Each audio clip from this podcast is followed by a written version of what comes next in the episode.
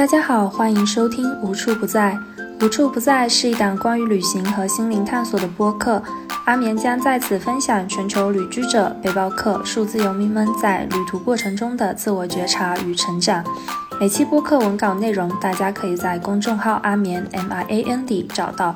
我将以旅行作为一种载体。通过这档播客，记录所有过程中遇见的行者与旅修者，了解大家是如何在大环境下一步步活出自己想要的生活，并且在路上实现自我成长与心灵自由。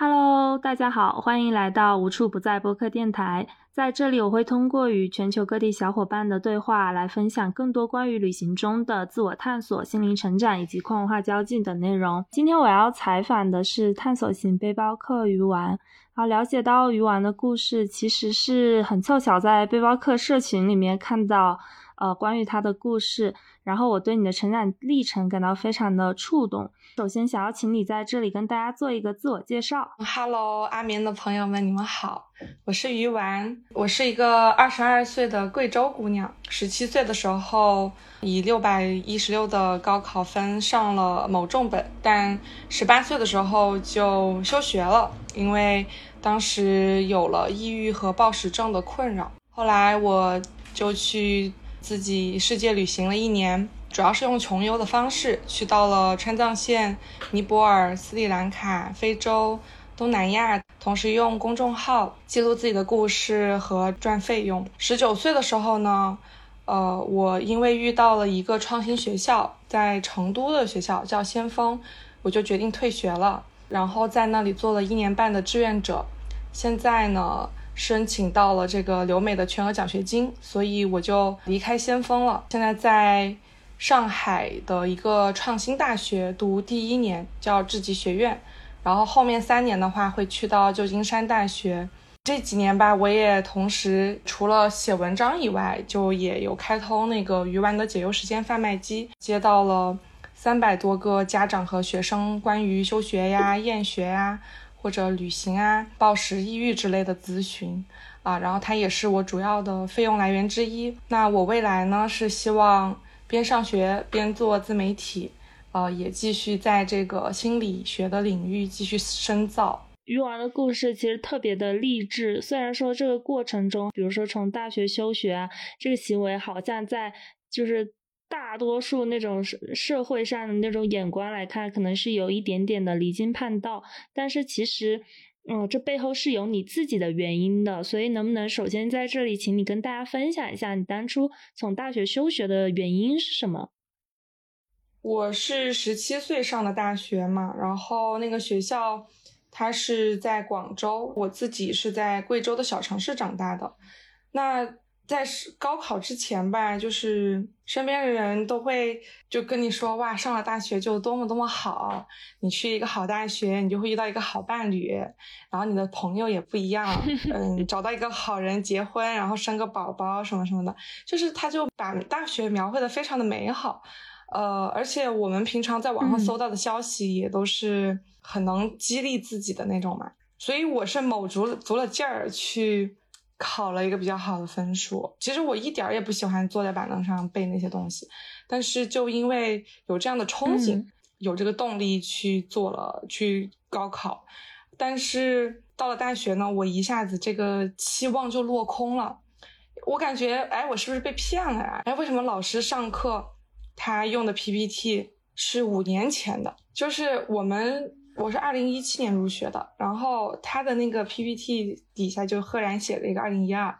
还有就是我们上的课很多都是用来凑数的，比如说像那个数据库的课，它是要我们专门去下载一个二零零七年版的 Word 文档来做一个什么图书馆的那个数据库，那个东西你这辈子你都用不着，但是你却要花一个学期，每个星期一两节课的时间去学它。那我是英语专业嘛，就是其余的就是听说读写各开一门课，这些老师他们也都是上的很无聊很无聊，甚至有一个老师说我当年是背了词典，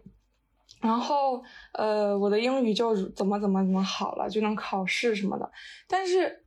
嗯他自己都没法跟外国人交流，我就在想，哎，那我来学英语，我我的目的是说以后可以和外国人交流，但是他用的方法可能是二十年前用的，然后又没有作用。我说我为什么要跟你学习？而且你知道大学里面的那个体制，很多老师也会抱怨，他经常就一边上课吐槽。学校，然后一边给我们上课，就永远都带着一股怨气，所以我上课就上的很难受。我就觉得，哎，我每天三点一线，因为我们学校在大学城，大学城呢，它在郊区，是一个岛，然后它又离市区很远，所以我们相对来说是有点封闭的。那我们要进市区的话，是要坐一个半小时的地铁。我就感觉自己的生活和自己之前期待的大学生活不太一样。当然，除了社群哦，社团就是我当时加了自行车协会和那个红十字会，我觉得社团还是挺好玩的。我我们经常会一起骑车，一起去广州周边的很多地方。但是整个大学的课堂，就是老师包括学生的状态，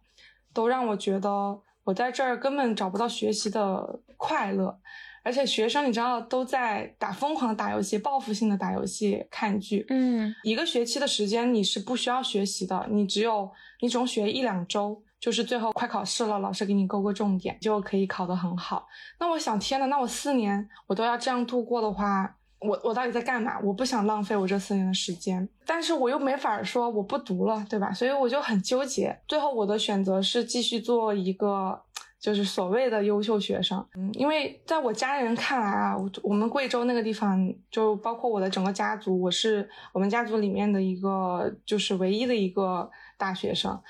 那他们就觉得，嗯，我光宗耀祖了，我怎么可能说要撕掉这个光鲜亮丽的标签呢？但是就面对这种。我真的很厌恶这个课堂的情况，我最终还是选择，OK，我先保持我这个优秀学生吧。但是回到家以后，我和我爸爸妈妈之间的矛盾就凸显出来了。他们以前我所有的也标准就是就符合了他们的期待，可是就因为我长胖了，我妈妈就又受不了了。我大一第一个学期压力很大嘛，而且广州的好吃的真的很多，就长胖了可能十来斤。结果我爸妈又开始挑我毛病了，就说：“哎呀，你怎么长胖了？”然后每一天，就其实说都还好，但是他们有时候就会用那种嫌弃的眼神看我，我就觉得好受伤啊。就后来我妈妈还给我买代餐，嗯，让我只能吃代餐，就是那个叫什么，就是一种五谷杂粮粉吧。我也想瘦嘛，但我很抗拒，但是我还是答应下来了。我吃了一周。然后这一周里面是不可以吃任何的水果蔬菜，就除了代餐粉啥都不能吃。就我们家里面可能比如说有一筐苹果，我都很担心，说我吃了一个，他们回来会数，然后会发现少了就会惩罚我。所以我有时候想偷偷吃，我都是到楼下水果店，在楼下买，然后在楼下吃再回来。嗯，当时就是那种要求太严格了。然后有一次我们在饭桌上，我多吃了两片水煮青菜。我妈就说：“我说，哎，你不要再吃青菜了。”我说：“我说这个青菜里一点油都没有。”我说：“我吃两片怎么了？”我们就开始吵起来了。我爸爸他也对我的表现不是很满意，他就觉得我回家来以后又不收拾房间，啊，乱七八糟的。他就说：“哎，你那房间我说了多少次了？什么什么什么。”然后我因为吃了可能一一个星期的代餐，我又很暴躁，就是我没正常好好吃饭，我每天都很饿，我也爆发了嘛。嗯，我就说。呃，然后再加上想起来大一第一个学期，想到学校上课上成那种鬼样子，然后我就我从来没跟他们说过，我就觉得很委屈，所以我也爆发了。然后我就说：“你他妈知道我在学校过的啥日子吗？”然后我爸听到我说他妈的，他就扇了我一耳光，他就直接把我扇趴到沙发上了，就说：“你你他妈在学校都学的什么东西？”然后呢？我当时就很震惊，因为我当时已经十八了，我以为我爸爸再也不会打我了。其实小的时候他还是挺容易打我的，但是我当时觉得我都这么大了，而且我以为你们两个早就接纳了我，但是为什么我只是不想吃我不愿意吃的东西，然后我想要正常的吃饭，你就要这样对我，所以我就特别委屈。当时我气到浑身发抖，那绝对是我这辈子。被打以来就是最愤怒的一次，就全身发麻，我就一直尖叫，我就捂着脸，我就坐在沙发上尖叫。然后我妈妈她就自己进书房了，我爸爸他就疯狂的还在那儿骂我。后来看我听不进去，他就把门一摔就走了。然后我歇下来之后，我觉得不行，我觉得这股劲儿我要发泄出去，所以我就开始扔东西，就把家里搞得乱七八糟的。嗯，我就想不行啊，我说这家里这么乱，他们肯定要逼我收拾，可是我不想收拾，那我就跑出去吧。对，所以，嗯，我当时是冬天嘛，寒假，我我当时穿着冲锋衣，然后我就拿这个空空的背包，揣着手机，我就跑出去了。当时我想去哪儿呢？然后我本来是没想着要去别的城市的，但是我我转念一想，哎，我前段时间刚好携程退了两千多的机票给我，我还没来得及还他们。我说那我就拿着这两千多去去放松一下，我就看哪儿的火车票便宜。本来我想去成都，但是成都当时好像是要两百多，但是我一看大理只要五十多块钱，我就说那我就去大理吧。所以呢，我就跑到火车站去了。在火车站，我给他们写了一封信，就基本都是控诉他们各种呃，就是老是对我有完美的要求啊，然后从来就没有爱过真正的我啊之类的。嗯，我上了火车之后，我就发给他们了。我肯定得上火车发，要不然他们肯定会来火车站找我，所以，呃，我就先斩先斩后奏嘛。但我也是为了让他们不担心，我就跟他们说我会，呃，每几个小时报一次平安什么的。但那件事情也没有和他们和解，因为我没钱了，我自己就回来了。我们也从来没有就这件事儿坐下来好好讨论过。但是我心里就埋下了一个种子，就是我特别。特别特别恐惧长胖，但是我真的就很想吃东西，所以过年的时候吧，听我哥说了一个，他如果应酬，嗯，喝酒啊，吃头吃多了难受，他就会去催吐，就用手指放到喉咙里，然后去厕所吐嘛。然后，哎，我觉得这个方法好啊，就那又能多吃，然后又可以不用长胖，所以我第二天就偷偷的实行了这个方法。当时吃火锅，吃完之后。他们在外面洗碗，我就跑到厕所去，把水龙头打开，想方设法的让自己吐，但是一开始怎么也吐不出来，但后来，呃，还是成功了吧，就可能折腾了二十多分钟。后来我可能每次想多吃的时候，我就会用这个方法，可能一两个星期一次。但是等我回到大学以后，因为各种焦虑、各种压力又扑面而来，当时我。参加了一个演讲比赛，然后我很想拿第一名，后来拿了第三。但我那那为那个演讲准备了很久很久，然后拿了第三，我当时就有点接受接受不了，就现在可能看起来觉得有点搞笑。就但是当时真的接受不了，嗯，然后还有就是我想转专业，我想转到心理学专业，然后所有手续都准备好了，结果学院说转不了，就是那个是临时的一个通知，就本来是可以转的，后来不知道是为啥名额没了，我就一下子就被打击到了低谷，然后就开始疯狂的暴食，就变成了一天要三四次，然后我就发现这件事情好像，大概是。从第一次到到后来，到我发现他是暴食症，大概隔了三个月左右。我是看了一篇科普文章，就讲暴食症的。我说我靠，怎么跟我一模一样？我才意识到，可能这个是暴食症，然后可能需要呃家人需要心理咨询师的帮助。但是我没法跟爸妈说，因为我觉得他们无法理解。果然，我后来。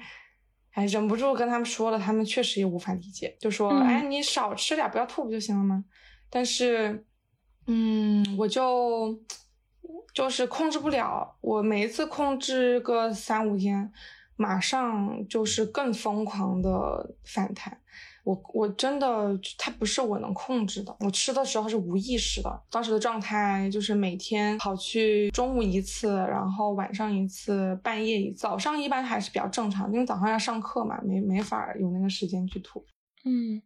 嗯，当时是跑到最偏的教学楼最顶楼的厕所，就跑到厕所里面去吐，很仔细的洗干净。才才不会有味道，就这个对我来说是有一种释放压力的方式嘛。后来我爸妈吧，他们慢慢的也转变了一些观念，他们也觉得希望我能好起来。所以有一次吧，我当时是又忍不住暴食了，然后完了之后我就打电话给我妈，我说我需要看心理医生，啊我说你来陪我吧，就我想看咨询师，他就订了最早的班飞机，然后来的广州。第二天我们就去了那个广州白云心理医院。呃，然后当时在临床，他是要让我做一些检测，到一个小屋子里去做一些题，然后就确诊是中度抑郁和中度焦虑，还有暴食症。然后那个医生直接给我开药，说让我回家吃。但是我就很不满意这个结果，我说我说我不是来开药或者说看病的，我是想要找咨询师。这个医生，对我也不知道，我也不理解。然后后来他给我推荐了一个中山大学的一个心理学博士，然后他是一个黑人，他说你可能会比较喜欢他这种风格。但是后来我不觉得还是怪怪的，我就想找一个嗯，就是就是。就是我看的比较舒服的，呃，我当时一进医院，其实我就看到了一个人的照片，我就想要他，我觉得他看着看起来很和蔼，然后结果后来一问，是他们那的首席专家，是最贵的，是两千块钱每五十分钟，但是我妈妈她也还是帮我报了，然后，嗯，第一次咨询就我们就都哭了，就是我妈妈。她对我那种完美的期待，就是我跟他们之间的矛盾，一下子被挖出来了。他们其实爱的是一另一个人，他们不爱我，所以我一直没有安全感，我一直要做表演另一个人。我妈妈她就，因为她没法一直在广州，所以她后来回家了。然后我就每个星期都去看咨询师，呃，然后他就是让我还是有蛮蛮还是挺挺有用处的，对。然后就到期末了，期末简直是最难熬的。我当时经常逃课，撒谎请假，就不想去上课。摔个跤吧，摔出血了，一张照片在每个老师那都要用一次。没事就不说自己肚子疼，然后反正就经常逃课，经常有一些课像大课，那那种他不点名我是不会去的，就也都用不了请假，就完全没有学习。当时要复习，每天都想着要复习，但是就是死活复习不了。就死活不愿意翻开那个书，天天就躺在床上一动不不动，所以后来考的也很烂，就第一次考了六十多分吧。然后考完之后，我们就暑假了嘛，暑假我就去了李雪那，就他在大理。李雪他是一个心理学作者，他写的一本书叫《当我遇见一个人》，呃，就是对我影响非常大，所以我就很想，我就发现他开了一个。那种可以去见他的一个民宿，然后每天还可以跟他聊天，所以我就去他那儿了。他的话让我对暴食症有了新的看法，我就慢慢的那个频率又降低了很多。然后在那儿，呃，他的那个地方也很美嘛，有山有水，然后每天干干活儿，做做义工，就好了很多。然后，但是一一想到要开学吧，我就睡不着觉。我很害怕，说一回去我就又会反应很强烈。我跟我一个好朋友说之后，他就说：“哎，那你要不休学吧？”所以在大理的时候，我就想，嗯，那要不我就休学吧。然后，而且我一直很喜欢旅行嘛，我就想，那我就用这一年去去一些地方旅行。呃，就跟我爸爸妈妈说了，对，所以这个，呃，总总而言之吧，就是。对大学的这种落差感，还有就是大学其实给我很多冲击嘛。除了那个之外，还有大城市的冲击，就是那种到了异乡，然后又是一个人，又是第一次离开家，然后就是还有就是我跟我父母的那种关系，我跟我自己的关系。那些矛盾全部集中爆发，我就需要用一年的时间去搞清楚我跟这个世界的关系，我跟父母的关系，我跟我自己的关系，我才知道我这个大学该怎么上。嗯，其实你刚刚还蛮详细的跟大家分享了一下你之前的，包括你的大学生活，以及就大学时候经历过的那些事情，包括暴食症啊，以及跟父母之间之前可能并不是特别良性的那种关系。在我看来，我会一直觉得你是一个及时去反思自己，然后就是反思自己跟身边人的关系，以及反思自我状态。所以就是这可能也是我当初就是非常想要采访你的一个原因之一吧，就是因为我觉得大学生活其实现在可能就是对很多已经毕业工作很多年的人来说就已经距离相对来说比较遥远了。但是其实在我比如说我回想我当时大学的时光的时候。就是你说的那些点，是我每一点都可以特别感同身受。我印象中，就是我之前也是读读书的时候，那个学校也是在一个大学城，离市区特别特别远。然后我就总觉得学校里面，包括你说的那些教材啊、老师啊，就是那些整个体制内的教育，都让我觉得非常的不适。我就觉得大学就很像是一个很封闭的监狱，对我来说，所以我平时就是很少参加那些。学校就是里面组织的那些活动，然后包括上课，我也都非常不想去。就除了考试前，就是会突击一下。平时我大多数时候都自己待在图书馆去找书看。我觉得每一天我都在期待那个。毕业的时间，就是，但是我那个时候还是没有勇气做到说，哦，我就意识到这一切之后，然后我就去休学，就是这个点，我还是当时没有能做到，以及我觉得我可能也是在毕业之后，然后才慢慢开始去思考，就是关于自我成长的部分，以及包括你前面有提到的自己会去主动去找心理咨询师啊，等等等等的，嗯，就是。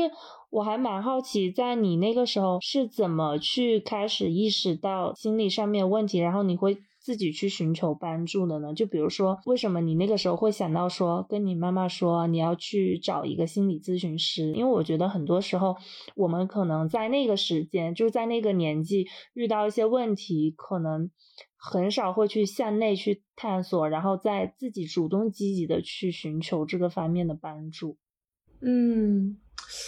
那这个的话，要从我跟心理学的一个渊源说起，就是因为我其实我跟我爸妈的这个矛盾，在高中的时候就集中爆发过一次。高中时候他们对我也是非常严格的，比如说我同学约我出去玩，那我只要当了他们的面，我打电话我都只能说我要去图书馆，我就只能拒绝我的同学。我洗澡只能洗五分钟。然后过年的时候，我只能在外公外婆家吃个饭，就赶紧把我送回来。他们对我的时间是卡的非常死的，非常非常严格。高二时候，我因为跟班里的一个同学的关系出了点问题，那个同学就是我跟他绝交了，相当于，然后我就非常伤心，我的心情一下子跌落到谷底，然后我的成绩就后退了很多，后退了几十名吧。但是我没法跟他们说。真实的情况，因为他们一定无法理解。嗯，那我没有这样一个倾诉的地方，我每天去学校又很难受，看到那个同学就难受。呃，成绩一下降，他们就又开始逼我，就说这个学习的问题。就有一次回来，他们发现我看课外书，然后问为什么要看，我说因为老师布置了读后感，就撒谎了嘛。因为我要不说是读后感，他们就觉得我在不务正业，然后。结果我爸爸就打电话问了老师，然后他就拿出一根衣架，铁的衣架，然后把它拉直了，就把我抽了一顿。然后那个是我们家矛盾最集中爆发的时候了。然后当天晚上我就跑出去，嗯，跑到那个外面去，跑到我们学校的一个办公室去住的，就趁他们睡着了，我就跑出去了。那是我第一次反抗。当时我身上全是淤青，然后都是还是沁血的那种，然后我的手上，因为我当时会用手挡，我的手上也会有一些那个印子，然后我都只能用袖子把它挡住，我不想让别人看见。我回家我就发现他们把我家里所有的课外书都运走了，我就觉得天呐，我觉得你们疯掉了吧。后来我都不怎么喜欢回家，但是我就会偷偷跑去书店看书。当时。因为我在书店，我是逛的非常仔细的，我每一个区我都会逛，因为我我那是我唯一的一个解脱的地方。我每天放学一有时间，我就跑去书店，那我就逛到了心理学专区。那个时候的心理学的书都不是很多的，但是，嗯，我就想，我觉得，哎，能不能有个书讲讲我这个痛苦是为啥呀？结果还真让我遇到了，就是我刚刚前面提到的李雪的那个《当我遇见一个人》，当时。那本书它封面是个小婴儿，然后上面写了一句话，就是“爱是如他所示，而非如你所愿”。我一下子被击中了。后来我就看了一下它背面，呃，什么尹建莉、曾奇峰还有武志红他们的建语，呃，都对这个作者的评价非常的高，而且就是很真诚的那种。但那个书它都没拆封，但是我还有点零花钱嘛，我就用我仅剩的零花钱把那本书给买了。我就拿到学校去偷偷看。然后那本书，我可以说每一页上都有我的眼泪吧。就我从看第一页开始，我就开始觉得我操，我说这个人怎么怎么那么懂我？然后。呃，我就是 一发现说，哦，原来我父母做了很多事情，对我来说真的是一种伤害。我大概花了两个晚自习，我把它看完了，我就推荐给我爸爸。当时真的是我做好了再次被他打的准备去推荐的，因为我得，我这是自爆行为嘛，就是哎，我又看书了，我还让你看。那一般的父母，你想按他们之前那种风格，肯定接受不了。但是可能因为我爸爸也因为他打了我，一直很自责。所以他当时竟然就真的接受了去看那本书。两天之后，他把那本书拿出来在饭桌上，然后他就说他看完了。他就我从来都没有见过他那么的柔软。就他以前他是警察嘛，他一直是那种硬汉形象，然后对我真的有时候就跟对犯人一样，就是那种监督那种不信任。但是他那天好温柔，就那种满眼的歉意。我都不不敢不敢看他，一开始我都一直在打低着头扒饭，他就突然说喊我小名，他就说芳儿对不起，然后我靠，那一秒钟我的眼泪就掉下来了，真的太震惊了那个场景，就是我的我就抱着碗痛哭了，可能好几好好久吧，我也不知道，反正起码几分钟是有的，就嚎啕大哭，然后。嗯，后来我吃那饭都是咸的。后来他他们的变化真的是挺大的，就是所以为啥我在大学那次他打我，我很震惊呢？因为我觉得他再也不会打我了。就实际上后来我高三那一年是我整个高高中期间过得最快乐的一年。就别的人都在很苦逼的刷题，但是我反而是爱干嘛干嘛。就他们两个可能当时就觉得，哎呀，就是以前的那么伤害了我们的女儿，然后那现在我们就给她自由，然后我们信任她。所以我想想不上课就不上课，他们还会帮我请假，我只需要去考月考、考什么模拟考之类的就行了。所以我就很多时间我都是自己在家里自学，反而我的成绩还上升的特别快，我基本后来都是稳定在年级第十名左右吧。然后高考也也是年级第十一名。我体会到了心理学的威力，就是它真的能让我的父母。去愿意去改变，而且我看那本书的时候，我真的觉得它让我明白了我百分之九十的痛苦是怎从哪来的，是怎么回事儿。就哪怕那本书当时它没有办法让我好起来，但是它让我知道为什么了，不是那种痛苦的稀里糊涂的，而是我清醒的知道我为什么这么痛苦，我知道是因为什么事情，然后我可以就像是我找到了一个那个皮肤底下隐隐作痛的肿瘤。我我好歹摸到它了，虽然暂时我没法切掉它，但是好歹我找到它了。然后我们一家人去面对了那个肿瘤，所以我后来对心理学就很感兴趣，包括我就一直开始关注李雪的微博，然后她出了新的书我都会买。然后到了大学嘛，呃，当时我又出现暴食症这个情况，呃，一开始我没有意识到它是心理问题，我真的是是偶然的看了一篇暴食症的科普文。然后我才知道说，哎，这也是心理问题。我就看到很多网上的消息，我看了一些纪录片啊，更多的科普文，还有呃，大家是怎么把暴食暴食症治好的，甚至有住院的。我当时都很想住院，我特别想住院，因为我真的太久没有好好吃饭了。我特别希望有人能照顾我，能有人能给我把饭都安排好。然后因为我能量很低嘛，我只想躺着，所以有人能够安排好，有人照顾我，还不用上课。能住院，我靠，太爽了！所以一开始我还想住院来着，但后来看了咨询师，觉得说啊也还好，还没到住院那个程度。就是因为高中的时候被心理学帮助到过，所以呃就想到说，哎，要不去看看咨询师？嗯，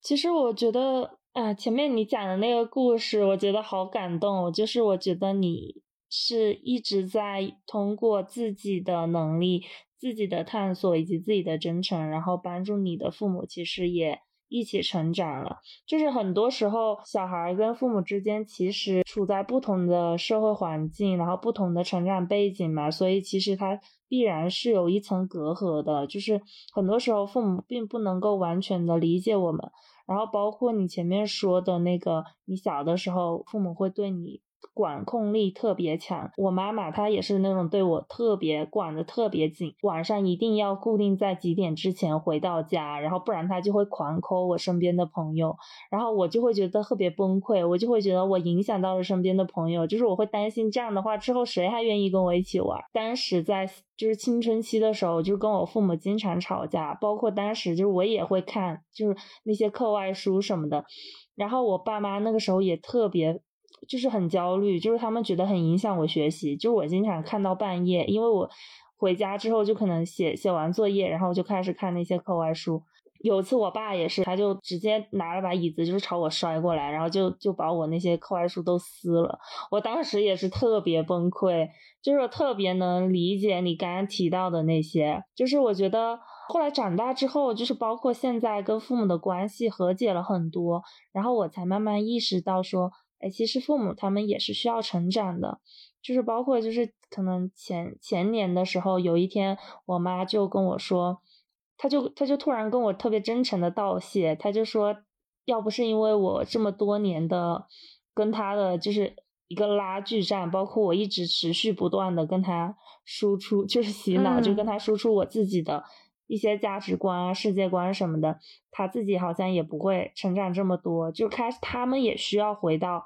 自己本身，而不是就是一直把自己所谓的期待强加给孩子身上。嗯，就是我觉得这个是很重要的一点，所以我就觉得你提到的那一些东西特别，我觉得特别好，就包括就现在越来越多的父母，我觉得。都会慢慢开始，因为孩子的觉醒而觉醒，而不是一直特别固执在自己的那个区间。因为我其实身边也有蛮多呃朋友啊，然后就会呃就是会问到我说，哎，那你经常在外面旅行的话，父母不答应你，那那你难道一定要这么去做吗？这样的话会不会就是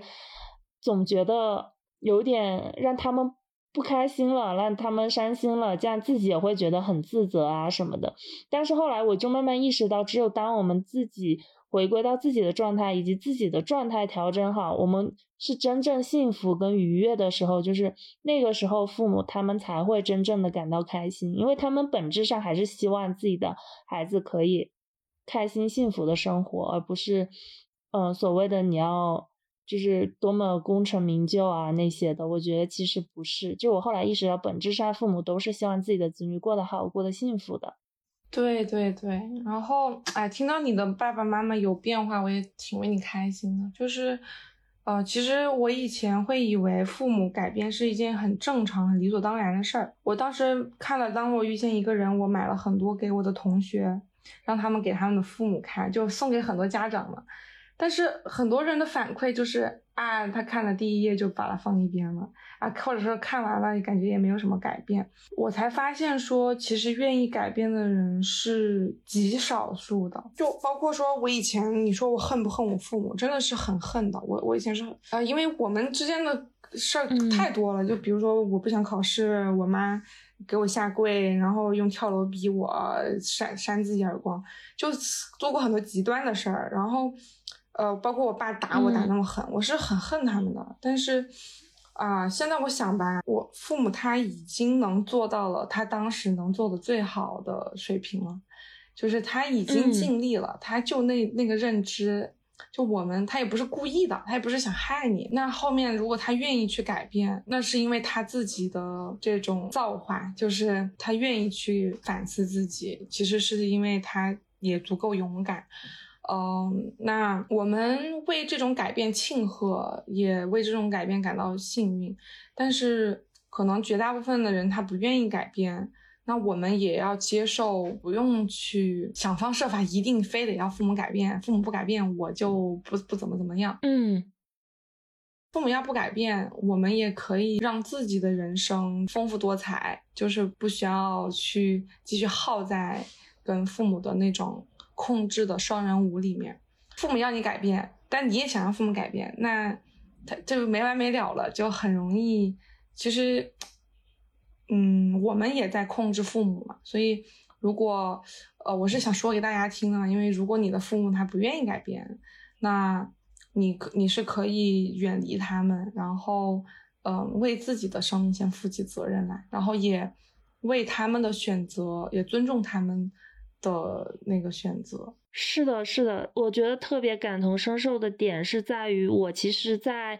之前就是很多年之前，我也是属于那种，我经常会过我妈为什么会不理解我？就是我说这些东西，它本质上它是让我快乐、让我幸福，是我自己坚持选择的路，然后最后我去承担的。嗯，为什么你要这么不理解我？然后后来我妈妈她就跟我说，她说他都能理解我，只是在他自己本身的。原生家庭，他自己的出生环境下，他是没有办法，很难去说让他改变他几十年来的一个呃生命历程带给他的那个思想观念的，就是他已经可以去理解我了，但是他很难说让他自己去改变。所以就是从那个时候他跟我说了这些话之后开始，我就意识到，其实我们我们很多时候确实在。在希望他们了解我们过程中，我们也是希望他们去改变的。所以我很多时候现在发现，当我去尊重父母的想法，去感受他们的想法的时候，很多时候，哎，突然间我们的关系好像就变得更好了。就是他们也不会再去，他们也感受到那种理解的力量。然后你前面有提到说那本书你推荐了，然后他们就放在一边。但是我觉得，因为跟父母的沟通，它是一个相当漫长的过程。在我经历了一个非常长时间的一个像波段那样的，就是前期可能是青春期的叛逆，然后再到后后来就是据理力争，然后就是去不断的沟通，不断的沟通，包括去给他们分享。呃，我自己在旅行的路上看到的人啊，看到的事情，包括我自己遇见过的事事情，我都会给他们看。就是在这个过程中，我觉得是一点一点去融化他们心里的自己原本有的那些认知的。所以我觉得可能一开始就是。如果说父母他还是很坚持的话，就是比如说他还是不能够去接纳，哎，你给他推荐的书啊什么。但是我觉得，如果你继续坚持的去做沟通这件事情，我总觉得还是会有一天他们还是慢慢的可以去理解你的。然后我觉得在你的成长历程中，很我觉得很让我感动的就是你前面说到你爸爸那个时候他看了那本书，并且。让你们之间关系和解了很多，所以你们现在的一个关系是不是比起你前面提到的大学时期，你们的关系已经要缓和很多了，对吧？对，现在我觉得我们的关系简直是我能想象到的最幸福的状态。就，嗯，但这这也是有了中间的这几年的一个磨合的，因为我中间这几年不也挺折腾的嘛，就。呃，一会儿休学旅行，然后一会儿要退学，啊，一会儿要希望他们拿钱给我投资房子、买房子什么的。我老是会挑战他们的原有的认知。可能我们这个时代有很多新事物，或者说有很多他们他们在那个贵州，在那个小城市看不到的、认知不到的事儿。那我常常看到了，我我因为人的本能就是趋利避害嘛。哎，那我觉得那件事情。它对我的未来有一个更好的促进作用，然后也是我喜欢的，呃，也是我觉得呃能让我受益的，那我就会想要去做，嗯，然后我跟他们的这种，就是其实我爸他还是挺愿意反思的一个人，就他的自恋程度还比较。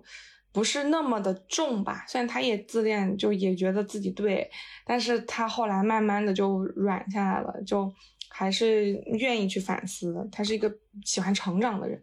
然后那像我当时休学，我提出休学的时候，我妈妈还比较支持我，但是我爸是，呃，就几天就我回家之前他都没回我了，后来是回家了，我发现哎。呃，我们要讨论休学这个事情嘛，他要问我很多问题，我当时也做了很多准备。但我发现他愿意问，至少他只要他愿意问，那我就有机会去把我想做的事儿讲清楚，就有机会能让他呃懂我，然后说服说服他。后来，嗯，他也他听完我关于安全和经济的这个规划之后，他就放心了一些，然后。嗯，他后来也答应了让我去休学，嗯，那其实这算是一次，就是这种冲突到和解的过程。然后在这个过程当中，他也更理解我，我也了解了他的想法。然后后来是，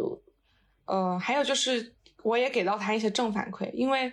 比如我提到的，在休学过程中我可能会赚到钱，呃，我会让自己的旅行就是嗯持续下去，然后会让自己的。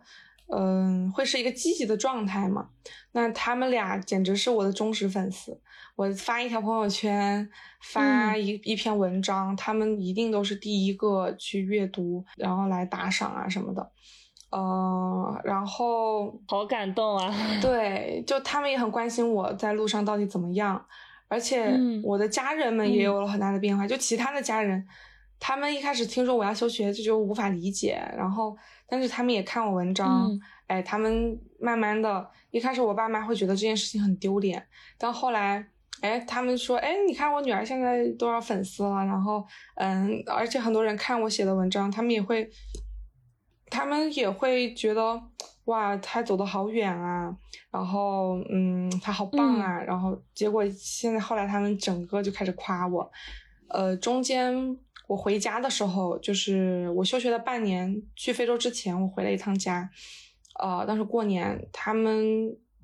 对我的态度就是都很好，都特别支持我，特别鼓励我继续走下去，嗯，所以我也给了他们一些那种信心，也让他们相信说，你看，你女儿就是能照顾好自己的，就是可以把这些事儿规划的特别好的，嗯，然后而且还可以赚到钱的，就能把自己照顾好。后来，所以他们对我的信任也会越来越大嘛，越来越多。那之前我在他们眼里就是个小屁孩，后来他们觉得说，哎，他也能独自去面对世界了。然后后来是退学，嗯，退学这个事情给给给他们的冲击也非常的巨大。呃，因为我是当时去了那个创新学校嘛，就因为一条尹建莉的微博，他说英国下山学校是教育史上的丰碑，然后中国也有所这样的学校。叫成都先锋，我肯定得去看看，因为我一直就很喜欢下山学校。很喜欢巴学园，就是窗边的小豆豆里的那个巴学园，他们是一套理念嘛。我就说中国有这样学校，那我一定得去看看。所以我休学完了就去成都了。到那个学校的第三天，我就决定退学了。我太喜欢那儿了，我一到那儿，我觉得那简直是梦中情校。我就说要退学，在这儿做志愿者，然后申请出国。呃，出国的话有奖学金嘛。但但我爸妈一开始听到，就是他炸掉了，就也也疯狂的在电话对面骂我。我把我骂哭了，我就又把电话一挂。对，其实你感觉你一直在探索父母的边界。是的，就是我一直在挑战他们，一直在挑战他们的固有认知。后来我把原因说清楚以后，他们就又答应我了。然后我后来还写了一篇文章，里面有这样一句话，就是，嗯，我深知你们一开始不答应我是因为爱我，但谢谢你们答应我。你们明白了如何更好的爱我。那篇文章也是，反正阅读量也挺高吧，就让很多人都很有触动。后来我就真的退学了。你看我的上学经历还挺有意思的。二零一七年九月去上大学，二零一八年九月办休学，二零一九年九月办退学。我每一次回去，我都能遇到一堆新生，然后也看到自己的同学又升了一级，但是我却每一次都去干不同的事儿嘛。我父母的话，因为我每次的探索都是成功的，就是我后来退学以后，在先锋也过得特别好，带美国游学啊，然后接待先锋来来往往的人，而且先锋后来越来越有名嘛，就会有很多名人过来，但是他他还是很小众的，我们会不希望别人太把我们过度宣传，所以现在他依然是一个很小众的存在，但是很多可能作家呀，然后比较影响力的人，他们或者说教育界、心理界。的人他们会知道有这样一个地方，所以这些人他们会来先锋。那我就是以人为镜，我会跟这些人的交流，学到很多东西。包括我们校长，他们都是非常的有格局的人，让我受益太多，就真的是教会我怎么做人，嗯嗯，怎么做一个清醒的人，一个真诚的人。后来我想要买房子，就也又把他们折腾了一顿。主要是因为每一次我的选择都让他们看到好好的效果了，所以他们的边界就在一点一点的被我打开。他们也在慢慢的去拥抱这个世界。现在我妈天天听得到。我爸但凡我推荐的书他都看，什么《道德经》啦，然后什么，呃，有时候我会给他推荐那个莫言的书，还有什么李开复的《向死而生》之类的，他特别喜欢看。就我推荐的书，他能看好几遍，然后还有时候跟我说说，哎，他怎么用到里面的东西，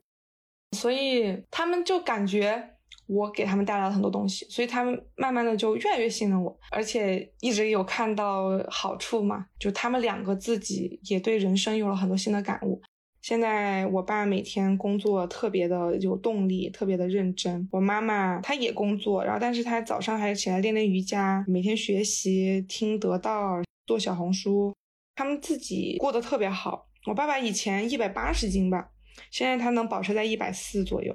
就天天都锻炼健身啊，给我和我妈发照片，他们就说我是他们的一份礼物。以前他们觉得，哎呀，四十多岁了，这个天天混混日子吧。但是现在他们又重生了，就觉得，喂，我靠，我现在我要活八十岁呢，我现在才到中午啊，我还有好多事情要去探索，所以。现在他们简直是就百分百的相信我，就我指哪打哪，然后我们一家人一起商量，他们很愿意听我的建议，所以就关系真的是我能想到的最好的状态吧。嗯，我觉得好棒啊，就是觉得像是就觉得这期播客就是一个如何与父母和解的指南，感觉。就听下来，我觉得很重要的一个点，真的是，我觉得你很真诚。我觉得真诚的力量是很重要的，就是去真诚，用你的真心去告诉你的父母，你还是很爱他们，然后以及告诉他们你自己到底是怎么想的。我觉得这个这个点很重要。最前面就是你有提到说，呃，因为你聊到了很多关于你之后的事情嘛，那我们可能，嗯，最后还是想要。问到关于你自己在之前得了暴食症这个事情，那么通过你自己的成长，你有没有什么比较好的经验或者是建议可以对有暴食症的小伙伴分享的嘛？因为其实我身边，包括我自己，就是在之前有一段特别低谷的时期，那个时候我自己也会很容易对一些事情上瘾，就是比如说我当时也是会疯狂的进食，但是我可能还没有到你那么严重的地步，然后。呃，或者说，我可能有段时间会疯狂的想要买东西，或者说疯狂想要喝酒，就是之类的。我觉得这些其实是现在这个社会，我觉得一旦凡面对巨大压力，或者说它激发起你之前曾经有过的一些创伤，或者是遗忘性的一些创伤记忆，就可能会导致的一些一些宣泄的出口吧。就是我觉得这个事情它很正常，只是我觉得。可能现在在我们的是整个大体的社会环境下，大家可能还是会，当你把这个事情说出来，很多人可能还是会觉得说，一开始认知或许会像你的父母那样，他们并不太了解这到底是什么，然后因而也不太知道要怎么去解决。那你这边有没有什么建议可以给大家分享的呢？嗯，我可以跟大家讲一下我的一个心路历程。就刚刚开始发生的时候，我有点窃喜，我觉得我找到了一个嗯能吃很多好吃但不会长胖的方式。因为我在暴食的时候，我吃的全是那种我平常想吃但不敢买的东西，都是高热量的，什么蛋糕啦、奶茶啦，而且那些东西它比较稍微比较好吐，就是你要是混合着奶茶一起吃，然后他们。呃，稍微比较好吐，它不会是不是那种固体的大块的，然后而且吃起来很爽，就是那种暴风吸入式的那种爽。刚开始就是觉得哇，就是好快乐呀，而且有的时候压力大嘛，那个呕吐真的是很爽的一件事。其实它有一点点自虐了，并不是很舒服，就吐的时候不是很舒服。就是自虐是为啥呢？因为可能以前你在家里父母会虐你嘛，那你就养成习惯了，等你后面。到了大学，你比如说像我经常逃课，我就很自责，经常撒谎。那我需要有一种方式来让我的这种负罪感少一点，让我不那么自责。所以我会，呃，哪怕这件事情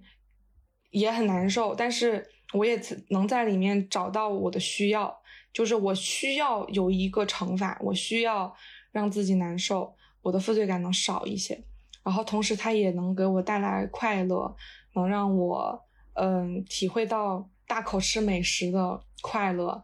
嗯，然后而且还不用长胖，嗯，因为毕竟垃圾食品嘛，你吃多了是真的是会难受的。那你吐吐了之后，你身体就会舒服一点。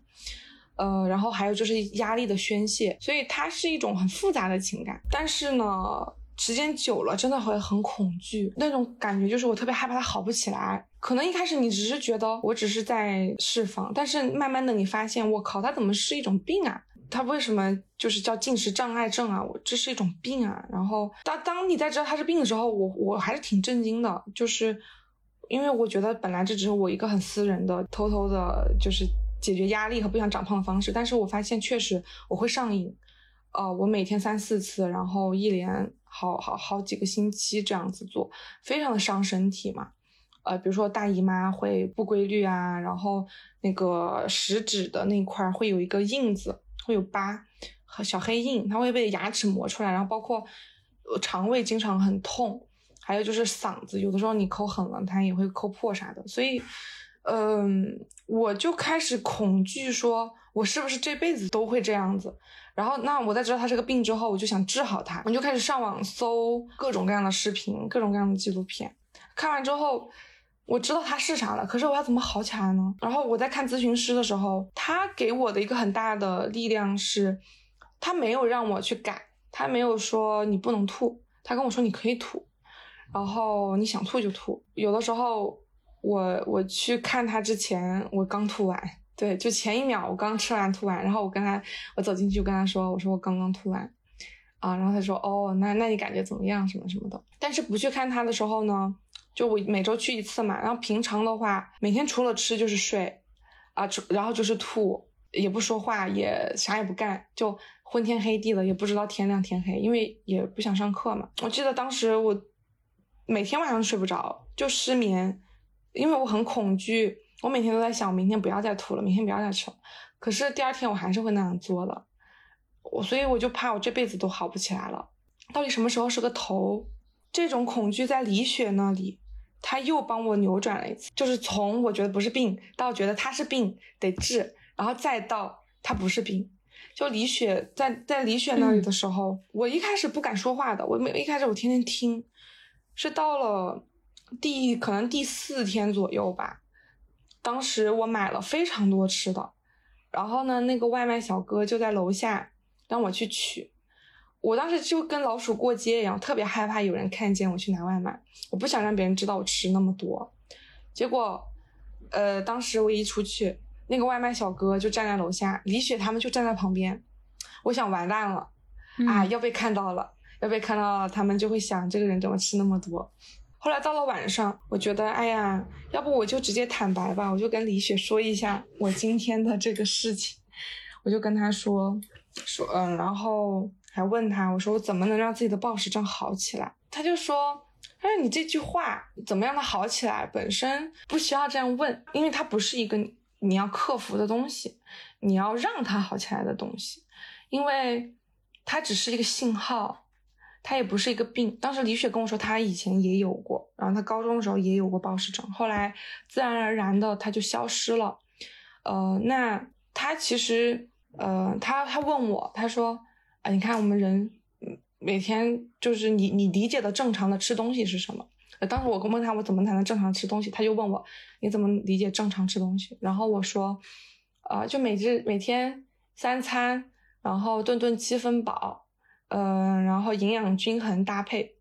他就说好，那你看身边有几个人是这样吃饭的？就什么叫正常？其实正常是什么？正常是我们想吃什么的时候就吃什么。有的时候我们想多吃，有的时候想少吃，有的时候不想吃，有的时候想吃垃圾食品，有的时候想吃健康食品，有时候想尝尝这个，有时候又可能会有不同的做法，有时候吃的快，有时候吃的慢。它实际上人的吃东西的方式有千千百万种，就是有各种各样的体验。那暴食只不过是这些千百万种的体验中的一种而已。它跟你想少吃、想多吃、不想吃，有时候想吃这个，有时候想吃那个，它是一样的。它并不是一个病，它只是千万种进食方式的一种而已。那我们平常是怎么选择的呢？啊，他是当时说，其实你要感谢你自己，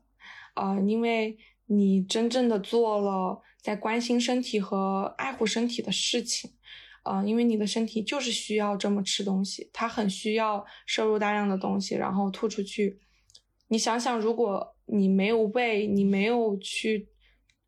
这样做，那你还有什么更好的方法去释放压力吗？那他说他知道很多人可能会有吸毒呀，有用酒精啊，有抽烟呀。他说，嗯，其实，嗯，我的这种方式已经很是算是比较好的了。就比较就是不伤害身体的了，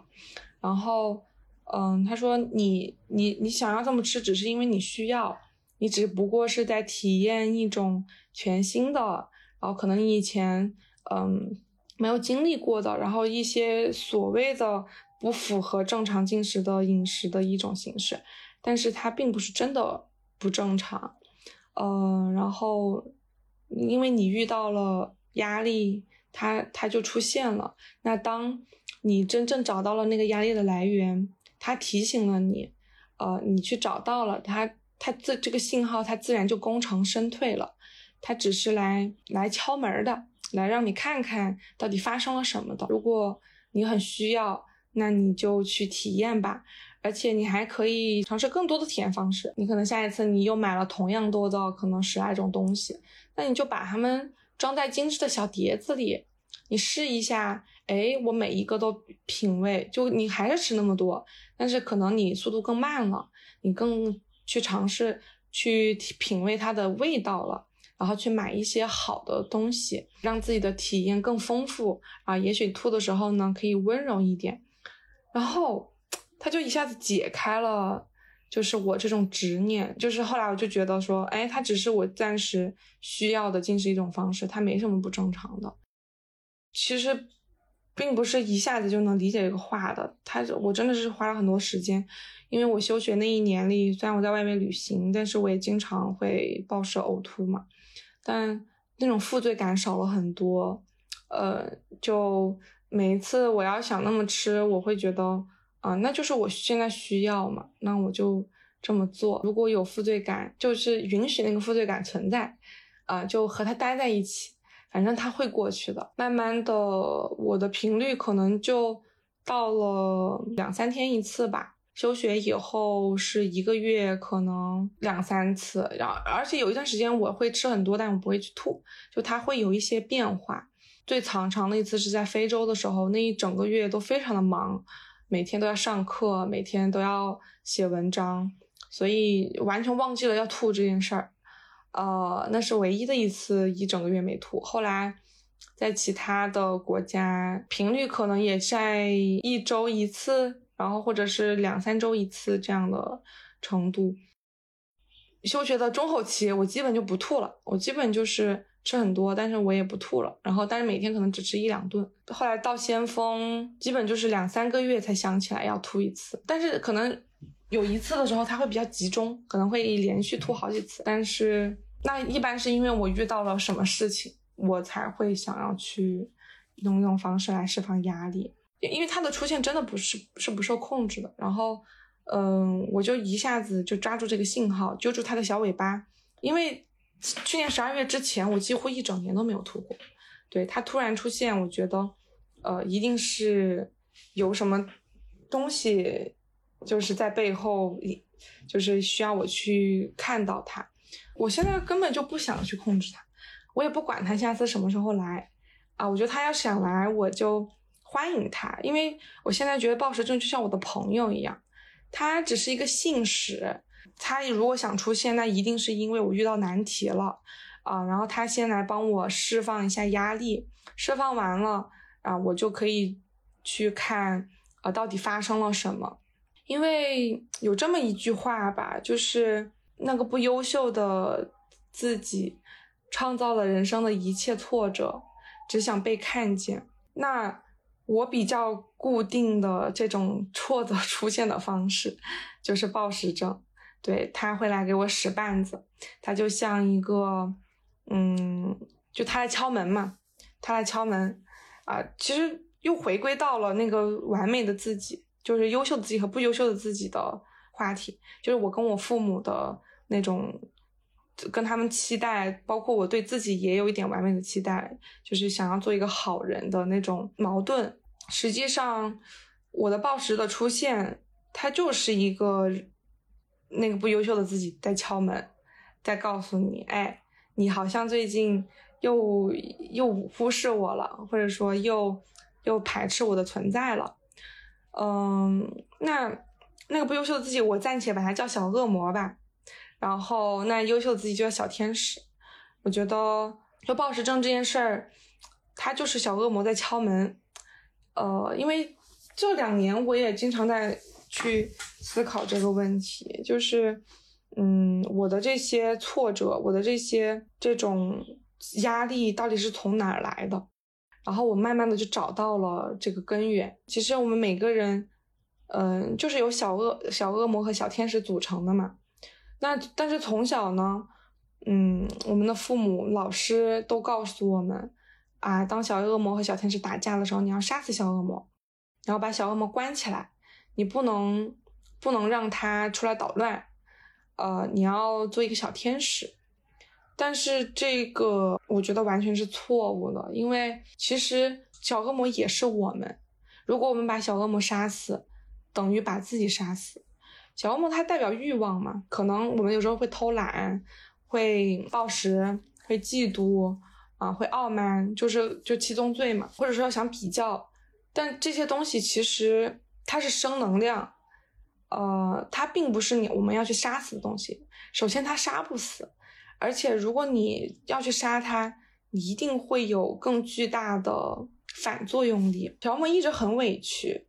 他觉得，哎，我也是你啊，为什么你不让我出来呢？你为什么就那么不喜欢我呢？那他就想捣乱，啊，他就要敲门。那个人就是不优秀的我们，就是那个被嫌弃的我们，但是他又是真实的我们的一部分。就我觉得，不管是暴食也好，还是抑郁也好，还是各种。所谓的症状，各种病也好，它其实都是一个信使，都是那个小恶魔敲门的声音，它来提醒你，你你你你看看我吧。其实我就不捣乱了。